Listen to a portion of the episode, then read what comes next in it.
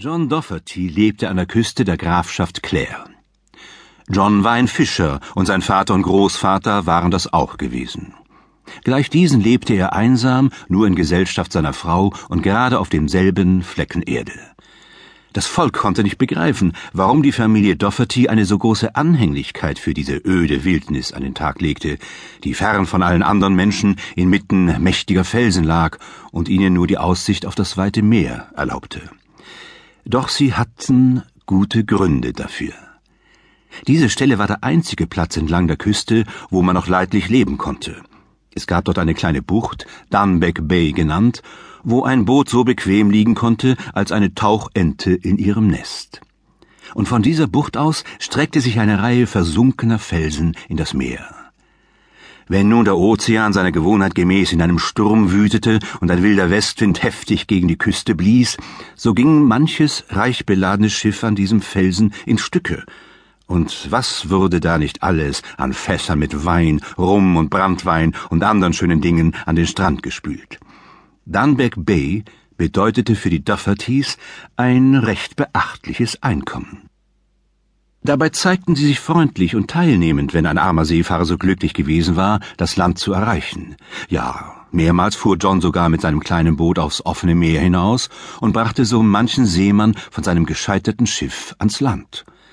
Doch wenn das Schiff gänzlich zertrümmert war und Mann und Maus dabei umgekommen waren, wer konnte dem Fischer einen Vorwurf machen, wenn er alles aufsammelte, was zu finden war? Und wo wäre das Unrecht? sagte er. Was den König, den Gott segnen möge, angeht, so weiß jedermann, dass er reich genug ist, auch ohne das, was da im Meer herumschwimmt. Solcher Art Einsiedler war John, aber dabei ein gutartiger, munterer Bursche. Was sonst hätte Mary Mahoney bewegen können, das gemütliche Haus ihres Vaters in der Mitte der Stadt Ennis zu verlassen und meilenweit wegzuziehen, um zwischen Felsen zu leben und Möwen und Seekälber als Hausnachbarn zu haben. Aber Mary wusste, dass John der richtige Mann für sie war, für eine Frau, die behaglich und glücklich zu leben wünschte. Sie fühlte sich so richtig wohl, denn keine Frau aß, trank und schlief besser und erschien sonntags mit größerem Putz in der Kirche als Frau Dougherty.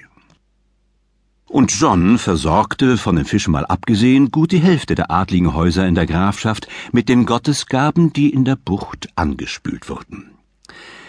Wie man sich vorstellen kann, hatte John so manche seltsamen Wahrnehmungen, drang so mancher seltsame Ton an seine Ohren, aber das schreckte ihn nicht. Er hatte keine Furcht vor den Meermännern oder ähnlichen Wesen. Nein, es war geradezu sein sehnlichster Wunsch, ein solches Geschöpf einmal recht in der Nähe zu sehen.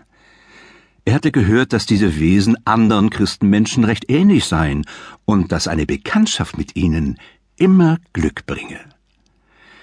So oft er glaubte, einen dieser Meermänner entdeckt zu haben, wie sie auf der Oberfläche des Wassers in ihren duftigen Kleidern schwebten, so steuerte er geradenwegs auf sie los und oft schimpfte ihn Mary in ihrer eigentümlich gelassenen Art aus, wenn er den ganzen Tag draußen auf dem Wasser verweilt hatte und nicht einen Fisch heimbrachte.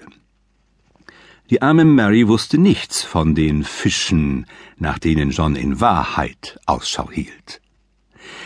Was John besonders verdrießlich stimmte, war, dass er, obgleich er in einer Gegend lebte, wo die Meermänner so häufig waren als die Seekrebse, doch niemals einen wirklich zu Gesicht bekommen hatte.